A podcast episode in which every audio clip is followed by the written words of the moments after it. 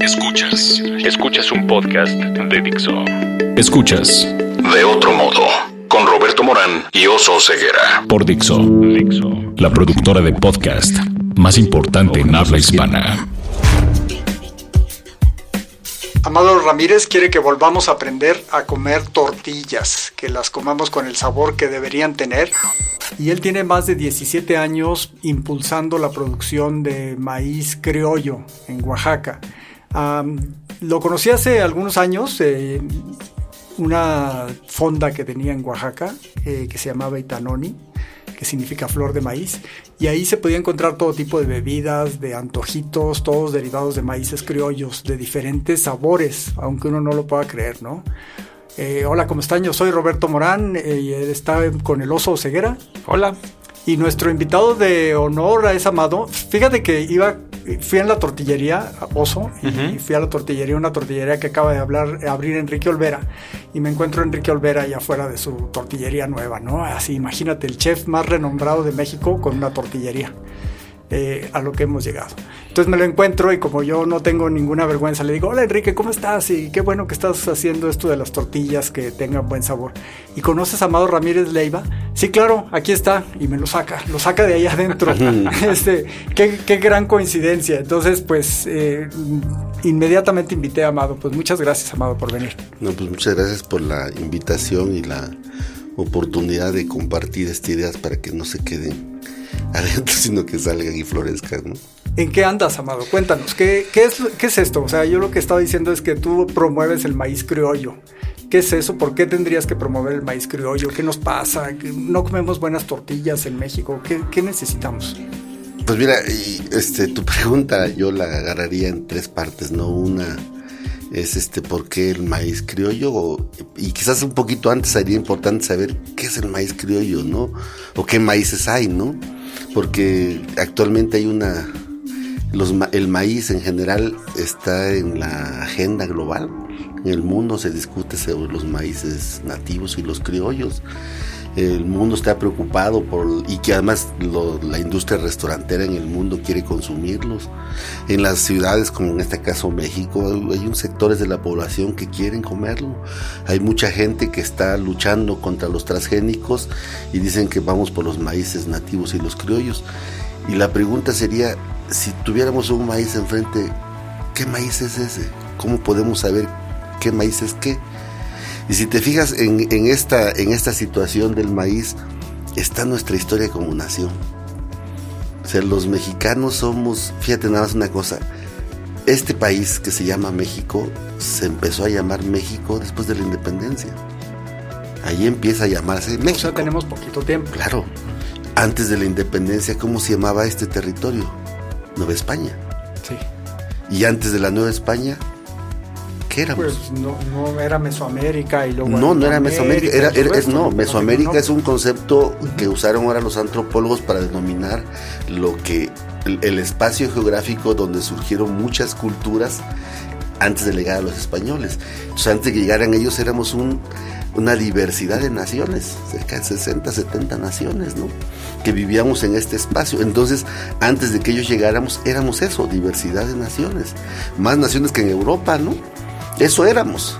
Entonces, México, ¿qué somos? Los, actualmente, ¿qué somos? ¿Somos solamente ese espacio que viene de la colonia para acá? ¿Somos también la parte de, la, colonia?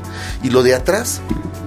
Digo, y, la verdad, eh, visto en esto en términos de la comida, si ustedes se fijan en la comida mexicana, cuando la idea que, que eh, así muy inconsciente que se tiene de comida mexicana es la comida de la colonia para acá donde entra la manteca como una parte muy importante a todo, ¿no? Todos los insumos, llamémosle prehispánicos, entran subordinados, no son en la parte central. Un taco, la gente lo evaluamos por todo lo que tiene arriba o por lo que tiene adentro, no por la tortilla. Una tostada, mientras más cosas le pongas encima, pues parece ser que es más rica, ¿no? Entonces el maíz, nada más para hablar del maíz, pero todos los insumos, ustedes se fijan, son subordinados, o sea, son colonizados, ¿no? Entonces, ¿de qué maíz estamos hablando? Y aquí me gustaría mucho, este, si me dan la oportunidad, Este, fue una pregunta que yo me hice. Yo vengo de la, un poco de la academia. Yo, yo trabajé, yo estudié en Chapingo y me quedé a dar clase en Chapingo hasta 1994. Entonces, ¿Qué momento, eh? Cuando empezó la industrialización del maíz. Seguro. Este, entonces cuando, cuando yo salgo de Chapingo, este, me voy a trabajar, especialmente a Oaxaca, fui a trabajar con maíces, ¿no? Y obviamente yo llegué a Oaxaca a producir con el conocimiento moderno, los paradigmas de avanzada, ¿no? Y queríamos trabajar con maíces mejorados. Oye, a ver, déjame ver a, dónde quieres llegar es con esto de que la gran diversidad que había en México o lo que ahora conocemos como México nos la hemos perdido y nos estamos olvidando de la importancia del maíz en la comida, ¿no? Yo creo eh, que afortunadamente no la hemos perdido. Todos, Yo más bien creo que la hemos olvidado o no sabemos. O sea, el, el maíz o sea, es que todo, todo tiene la misma historia. ¿Cuál es la historia antropológica de México? Llegaron los españoles y lo enterraron y encima construyeron. Eso pasó en todo. Eso tiene un lado negativo, ¿no? Que ocultamos lo que teníamos. Pero tiene un lado positivo que si le escarbamos sale, ¿no? Sí. Eso está, así está el maíz. El maíz está, está oculto, oculto de qué, de nuestra conciencia, de nuestros deseos, de nuestra, de nuestra búsqueda, de nuestros sabores. Y ahorita que estamos en una etapa de, profundo cambio, hay una actitud antropológica de casi todos, sobre todo los sectores este, eh, buscadores, que estamos rascándole. Oye, Amado, yo, quiero, quiero, interrumpirte ahí porque justo hablando de la parte antropológica, tú trabajas con familias, lo, lo, leí y lo dijiste hace un momento, trabajas con familias que según datos que yo traigo, dos terceras partes de la gente que siembra maíz en México son pequeños productores, familias chiquititas eh, con las que tú trabajas. ¿Qué has encontrado en esas visitas al, campo familiar, donde, no sé, 8 o 10 personas viven de un dos hectáreas o de lo que sea, ¿no? Mira, este, sí, eh, te, te, explico ahorita pero me gustaría terminar de explicarles qué tipos de maíces hay. Venga, sí. Porque si no, yo creo que así ya podemos saber de qué estamos hablando, ¿no? Mira, el maíz es de los tres cereales más importantes del mundo, que son el trigo, el arroz y el maíz. Había, había arroces primitivos, había trigos primitivos, pero no había maíces primitivos. ¿Qué quiere decir esto? Que el maíz no existía existía una planta que se llama teocintle. La mayoría de los científicos ya eh, eh, concuerdan en que de ahí se evolucionó el maíz. No era el maíz, el maíz no existía. ¿Cuándo empezó a existir el maíz? Cuando se vincula los nómadas que llegaron a esos territorios con el, con el teocintle. Este proceso de enamoramiento y de relación fueron unos cuatro mil años para que de ese pasto parecido al maíz surgiera el, maíz. A esos maíces que surgen, entonces lo primero que había fue el simple. De ahí surgieron los primeros maíces de este trabajo. Esos podríamos llamarles, o yo, o yo creo que sin problema podríamos acordar en qué son los maíces nativos y todavía existen, sí existen actualmente. No esos de hace 10 mil años, ¿no? De hace 6 mil años, pero sí son los hijos de esas descendencias. Existen actualmente todavía. Esos maíces se, fueron los que nos permitieron ser aldeas, construir las grandes culturas este, que hubo en México, vivimos la colonia, después de la colonia seguimos viviendo en el desplazamiento y en el acercamiento, en esas contradicciones históricas, viene la independencia y seguía estando el maíz, viene la revolución y seguía estando esos maíces, ¿no? Hasta mediados del siglo pasado, en la década de los 60, se da la revolución verde. La revolución verde no fue más que la utilización de la, de la, de la ingeniería y la ciencia y la tecnología para la producción de alimentos, que es un poco el símil de lo que fue la revolución industrial en, el siglo XVIII. ¿Tú, en qué año naciste? Porque ¿De qué año eres? Yo soy del 59. Porque en esa época, desde que tú naciste hasta que saliste de, terminaste de estar en Chapingo, que fue en el 94, la producción por hectárea aumentó como un 85%. Seguro, seguro. Sí, bueno, esa fue la Revolución Verde. Esa es exactamente la. Entonces, ¿qué fue la Revolución Verde? que podían producir la, gran cantidad y entonces lo que tendrían que hacer era uniformar al maíz también, ¿no? Eso es, más, algo que nos pasó. más que la, la, uniformación del maíz, también fue un paradigma. O sea, la utilización de la tecnología y la ciencia obliga a la homogeneización. Por, por, si vas a producir uno, lo vas a producir con máquinas. Incluso el criterio de calidad era que todos fueran de acuerdo a una cosa, no a un criterio. Incluso en el arte. O sea, y una vez que es paradigma, todo se vuelve la ética, la estética, la, la, la, la, jurídica, la jurisprudencia, todo se vuelve y se mueve alrededor del paradigma. Es algo que estamos buscando. Después de esta parte de que surgen los maíces mejorados, si hablamos de, tres tipos de, ancestros, los teosimples, los maíces nativos y los mejorados. A esos de mejoramiento se llaman maíces mejorados. No vamos a entrar para mucho qué es un maíz mejorado. Después de estos vienen los transgénicos, que son muy modernos. Ya son cuatro. ¿Cuáles serían los criollos? Sería la pregunta, ¿no? Criollo es una palabra portuguesa que se empieza a usar en México en español cuando llegan los españoles, ¿no? Para denominar los que no son de acá, pero ya tienen mucho tiempo acá. Después esa palabra evoluciona en su concepto a determinar algo que tiene mucho tiempo en un lugar. Actualmente más o menos podemos decir que estaríamos de acuerdo en que ese concepto se abrió a muchas más cosas. Entonces cuando dicen es criollito, más o menos podemos pensar que viene de un lugar que tiene mucho tiempo ahí, que es artesanal, ¿no? Una producción artesanal y posiblemente no tiene químicos, ¿no? Sería entonces es algo como tradicional, ¿no? Eso es lo criollo. En otras palabras, es algo que llega de otro lugar y tiene se, se, adapta a ese lugar y empieza a tomar las características de ese lugar. Entonces, ¿cuáles serían los maíces criollos? Maíces que han venido de otro lugar a otro lugar y se adaptan. Que pudieron haber sido nativos, pero también pudieron haber sido mejorados. O sea, no es que estemos todos en contra de que el maíz se industrialice, de que este, este aumento de la producción de, por hectárea pues nos permitió tener maíz más barato. La industrialización, que fue un pleitazo que se dio después del 94 porque había unas empresas que hacían harina de maíz que se estuvieron peleando contra los nixtamaleros y ahí este también cambió hacia dónde se iban los subsidios, ¿no? Antes iban hacia las tortillerías, luego se fue hacia las industrializadoras. Pero no es que no es que estemos peleados por, contra, el, contra el progreso nada más porque sí, sino que ahora estamos buscando qué es lo positivo de tener los maíces criollos. ¿Por qué necesitamos los maíces criollos? ¿De qué nos sirve? y, y dinos cuántas variedades de maíces hay, digo, nomás para tener una idea de lo que estamos hablando, sí. Aquí vamos, o sea, eh, bueno, como sé que ustedes me están provocando porque estamos en medios de comunicación. La verdad que este yo respeto mucho a la ciencia de este país, ¿no? Y a la ciencia en general. Pero ustedes saben que la ciencia tiene límites, ¿no? Para explicar el infinito. Este, eh, la ciencia nacional agronómica habla de razas, ¿no? Yo no hablo de razas, ¿no? Yo hablo de identidad. ¿Cuántos hombres morenos y gorditos así como yo habría en este país? Pues no sé, pero cada uno es único, ¿no? Dependiendo de su historia, de dónde viene. Entonces para mí cada maíz es único. ¿Dónde está la unicidad de ese maíz? Fíjense.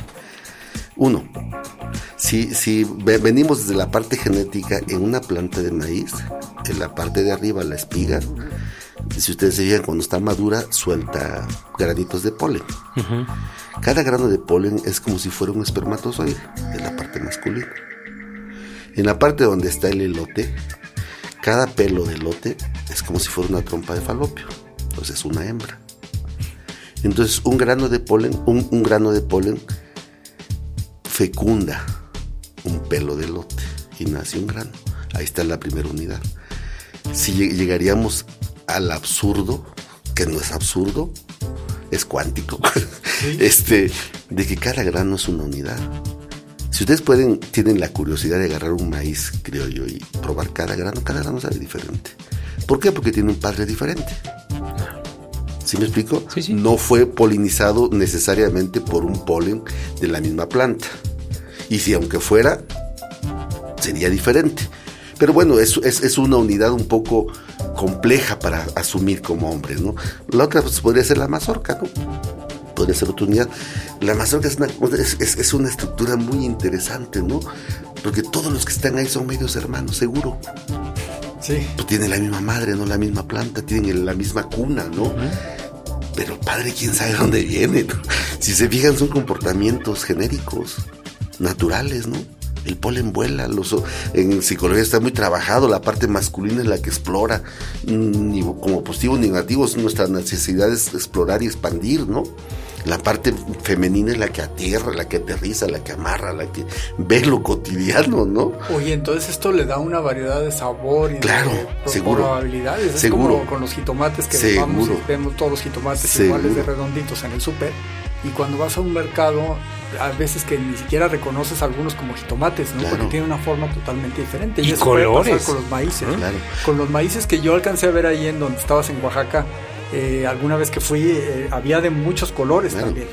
¿Qué, ¿Qué, estás haciendo ahora? ¿Cómo le haces para acercarnos a nosotros los urbanos? Los urbanos, sí.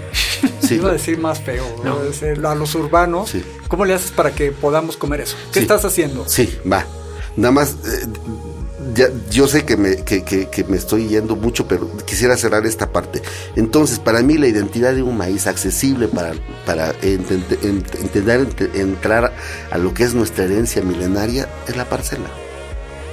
Entonces, para mí la identidad de cada maíz está en cada parcela en cada ciclo de cada familia. Entonces no puedes decir, hay 30 variedades de maíz criollo. que se ha dicho eso, ¿no? No, razas le llaman. Razas de maíz criollo, hay 30. Variedad, variedad genética. Nada más por parcela es diferente ya cada uno. O sea, pero fíjate. Eh, Oye, ya se puedes hacer una cosa como hacen con los vinos también. Seguro, ¿y por qué no? No, no, no es que podamos hacer, es que esos son. Ajá. Si me explico, nosotros nos hemos devalorado siguiendo modelos occidentales de intentar entender la realidad o sea, la, la, la, ciencia, o sea, yo no estoy en contra de la ciencia, la, ciencia, la, ciencia este, botánica este, clasificó todas las plantas en, en, familias, en reinos, en, géneros, en especies, ¿no? Porque era necesario separar el infinito para poder medio entenderlo. Pero eso no quiere decir que la naturaleza sea en cajones. La naturaleza es un infinito, infinito absoluto. Pero muy bien, era correcto hacer cajones para intentar entender, pero luego nos quedamos con los cajones. Sí, y luego Igual con los maíces. Los que vivimos en el mundo de tecnología, pues nos quedamos con las cosas uniformes. Y quiero insistir, y no es que yo esté en contra del uniforme. Sabes que una de mis comidas favoritas es el pan bimbo, así como la pachurras con la eh, arriba en el paladar. Pero eso también se vale disfrutarlo, pero también se vale disfrutar las otras cosas diversas. Claro. Eh, ahora sí, ahora sí, yo no sé si con eso ya les digo. ¿qué haces? ¿Dónde encontramos esas cosas diversas? O sea, bueno, la verdad es que yo creo que estamos en una etapa en la que tenemos que empezar a cuestionarnos, ¿no? Yo creo que hay cosas increíblemente fabulosas que en este caso del maíz, yo creo que dos grupos de seres humanos tenemos derecho a comer esa maravilla. Los que lo producen y los que lo pagan. si tú no lo tienes para pagarlo, prodúcelo, no hay problema. ¿Sí me explico? O sea, yo te aseguro, si te traes una, una milpita y tú la siembras en tu maceta, te juro que esos elotes van a saber mejor incluso que los que cualquier otro, porque es tu elote te va a tener tu cariño, tu atención. Cuando te lo comas, estás tomando tu historia, tu, ánimo de cada instante. Ahora, imagínate eso multiplicado por n de cada ciclo. Entonces, frente a un concepto de homogeneidad, la homogeneidad es pobreza, porque todo lo, reduce a uno. La diversidad es riqueza absoluta, porque todo lo, lo lleva al absoluto. Entonces, en la, en la diversidad no se puede uno aburrir. ¿Cómo, pero cómo haces para luchar justamente, Amado, en un mundo donde nos están homogeneizando, donde todo es parejo, y tú vienes con esa contrapropuesta de hacerlo todo diverso? Es que, es que no, no soy yo el que lo quiero hacer, yo más bien quiero reconocer que así es la realidad y quiero vivir en la realidad. ¿Sí me explico? O sea, esto, si yo me doy cuenta que todo eso sabe diferente, yo quiero comerlo diferente. Entonces, ¿qué es lo que yo estoy haciendo? Lo que yo estoy haciendo, yo estoy trabajando con familias. ¿Por qué con familias? Porque la familia es la unidad básica. Segundo, este país tenemos más de 70 años de un régimen político único que utilizó a los productores como carne de cañón este electoral. También nos ha deformado. Mucha de la gente en el campo solamente está esperando que les den. ¿Sí? Entonces, es que es complejo, nos hemos deformado y formado juntos, ¿no? Entonces, para mí la familia es más fácil entender si regreso al principio. ¿Cuál es el principio? La familia. Si yo me asocio con una familia, ahí el, con que yo me ponga más, de, más o menos de acuerdo con el jefe, está bien, suficiente. Y entonces estas familias te venden a ti maíz. Yo, yo lo que busco, ahora fíjate, ese es otro punto interesantísimo. Estos maíces existen, existieron y siguen existiendo y siguen existiendo todavía hasta hoy porque hubo gente que los produjo y los sigue consumiendo. Oye, los que pueden pagar, los afortunados de la ciudad, ¿dónde pueden ir y conseguir maíz criollo en este momento? Bueno, en este momento aquí con Enrique. Bueno, en este concepto, en este concepto de lo que yo estoy trabajando. ¿Y en Oaxaca? Pues en, mira, en Oaxaca en los pueblos, en todos los pueblos vas a comer. Ajá. O sea, Vean los pueblos, eh, claro. Pero vas a comer, vas a tienes que ir a comer con varias familias, ¿no? Una familia tendrá dos, tres maíz, está bien, pues vete con otra y vas a comer dos, tres.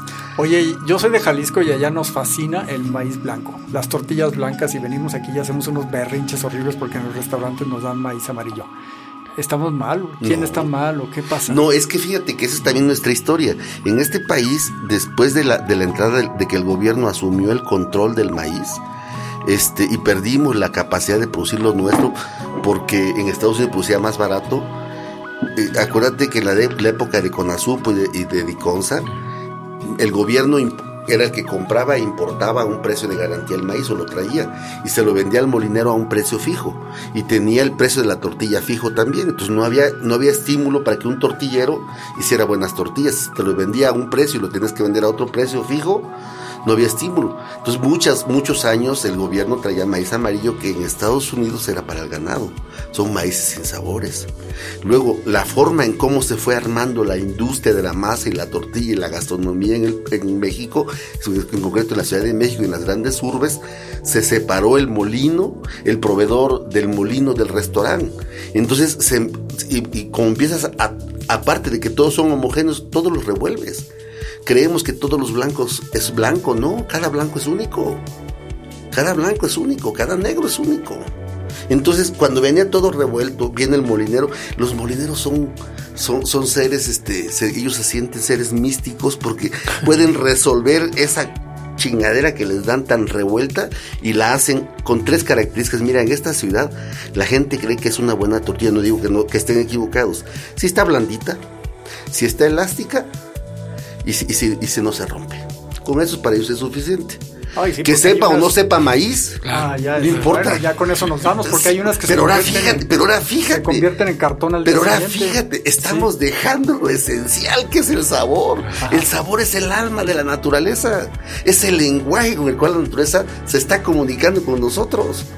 Oye, vamos a tener que hacer una segunda parte. Yo no sé qué vamos a hacer para seguir hablando de, las tortillas del maíz criollo. Apenas y, y, apenas estamos empezando, y ya vamos ahora con las preguntas de Oso. A ver, Amado. Sí, dime. ¿Cuál es tu palabra favorita? Maíz. Maíces. Maíces. Maíces. ¿Tu palabra menos favorita? Eh, menos favorita. Egoísmo. ¿Qué te prende creativamente? espiritualmente, emocionalmente? El sabor. ¿Qué no te prende? El egoísmo. ¿Qué sonido o ruido te encanta? ¿Qué sonido? El silencio. ¿Qué sonido o ruido no te encanta? Los ruidos excesivos. ¿Qué otra profesión intentarías, Psicólogo o antropólogo. ¿Qué otra profesión no intentarías? Abogado. si existiese el paraíso y llegaras, ¿qué te gustaría oír, ¿Qué me gustaría oír? Los sonidos del agua, yo creo. Oye, a mí me gustó ahorita que dice, nadie me preguntó, pero mi, sonido favorito yo creo que debe estar entre lo de los rechinidos de los molinos de la tortillería, ¿no? Cuando me encontré a Enrique le decía, oye, ¿por qué no está rechinando? ¿Qué pasa? No, es que todavía no arrancaban por completo. Eh, oye, muchísimas gracias de que estés por aquí. Vamos, eh, platícanos un poco, ¿cómo le puede hacer la gente para conocer mejor las ventajas del maíz criollo? ¿Y qué vamos a hacer? ¿Por qué no una sola, estamos industrializando? Una sola razón, huelan todo lo que coman. Huelan la tortilla. qué bonito. Es todo recuperar conciencia y no se quede nada más con que no se convierte en cartón, ¿no? Van a encontrar que todas las tortillas de esta ciudad huelen a cal. Está bien, esa es nuestra realidad, ¿no? Es que eso es lo que pasa también, le ponen mucha cal y eso las hace a muchas amarillas, ¿no? Y luego las eso las, hace amarillas. Pero también las pero las preserva. Sí, las conserva, pero fíjate, frente a una situación cuando la tortilla y las tortillas eran lugares asquerosos, que no oliera nada, que oliera cal era mejor, ¿no? Que oliera feo. Ajá. Sí, la cal es necesaria para que aprovechemos Es necesario, pero, pero tiene, todo tiene su medida. O sea, es, ¿para qué te voy a vender yo un buen maíz si vas a ver a cal? ¿Para qué quieres un buen corte si le vas a poner un montón de limón?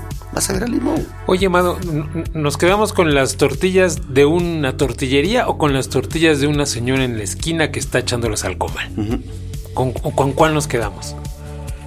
No te entendí la O sea, ¿cuál de las dos preferiría uno? O sea, yo creo que cualquier, o sea, es, es que tenemos que, es, es, que estamos en un laberinto, la, la, modernidad es un laberinto del cual no podemos salir y la única manera de salir es con un hilito para regresar al principio, ¿no? O con el olfato. O sea, ¿cuál es tu hilo? Yo creo, para mí, yo creo que el maíz es un hilo para nosotros como mexicanos, para retornar al principio y en ese principio otra vez estamos en la posibilidad de recrear el universo, ¿no? De rehacernos, ¿no? Muy bien, eh, Amado Ramírez, muchísimas gracias por estar aquí. Ah, por lo pronto, ahora se encuentra en la nueva tortillería de Enrique Olvera, que se llama Molino Pujol y que es para nosotros los privilegiados que vivimos en la Condesa.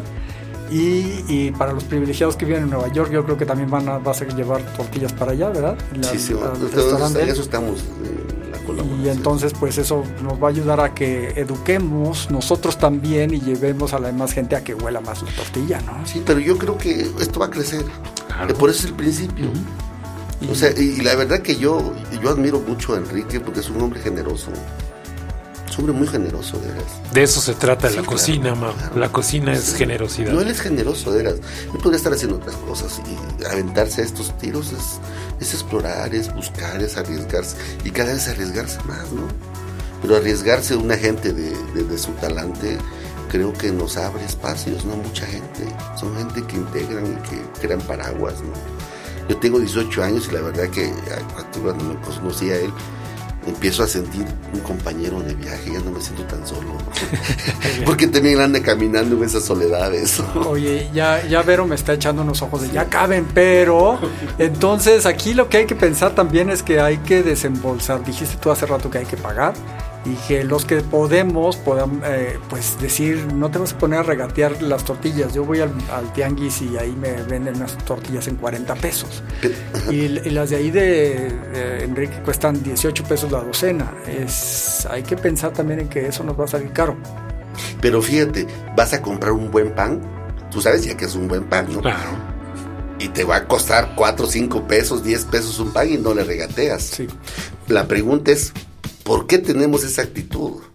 O sea, lo más fácil sería es porque el, trigo es trigo, sí, pero ¿qué? Es, es, parte de, recuperar nuestra... Creer que sabemos, valemos lo que valemos, lo que somos.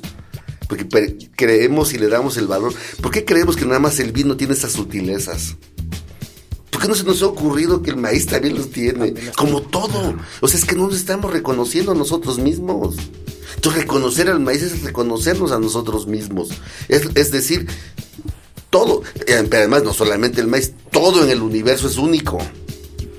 En este caso, el maíz nos identifica a nosotros. Sí, yo creo que eh, el poema este de Suave Patria, eh, hay un verso que dice el santo olor de la panadería. Yo creo que era porque no le cabían los versos, las, las sílabas y debía ser el santo olor de la tortillería, ¿no? Que vendría más a México. Muchas gracias, Amado, por estar con nosotros y gracias por escuchar de otro modo. Dixo presentó De otro modo con Roberto Morán y Oso Ceguera.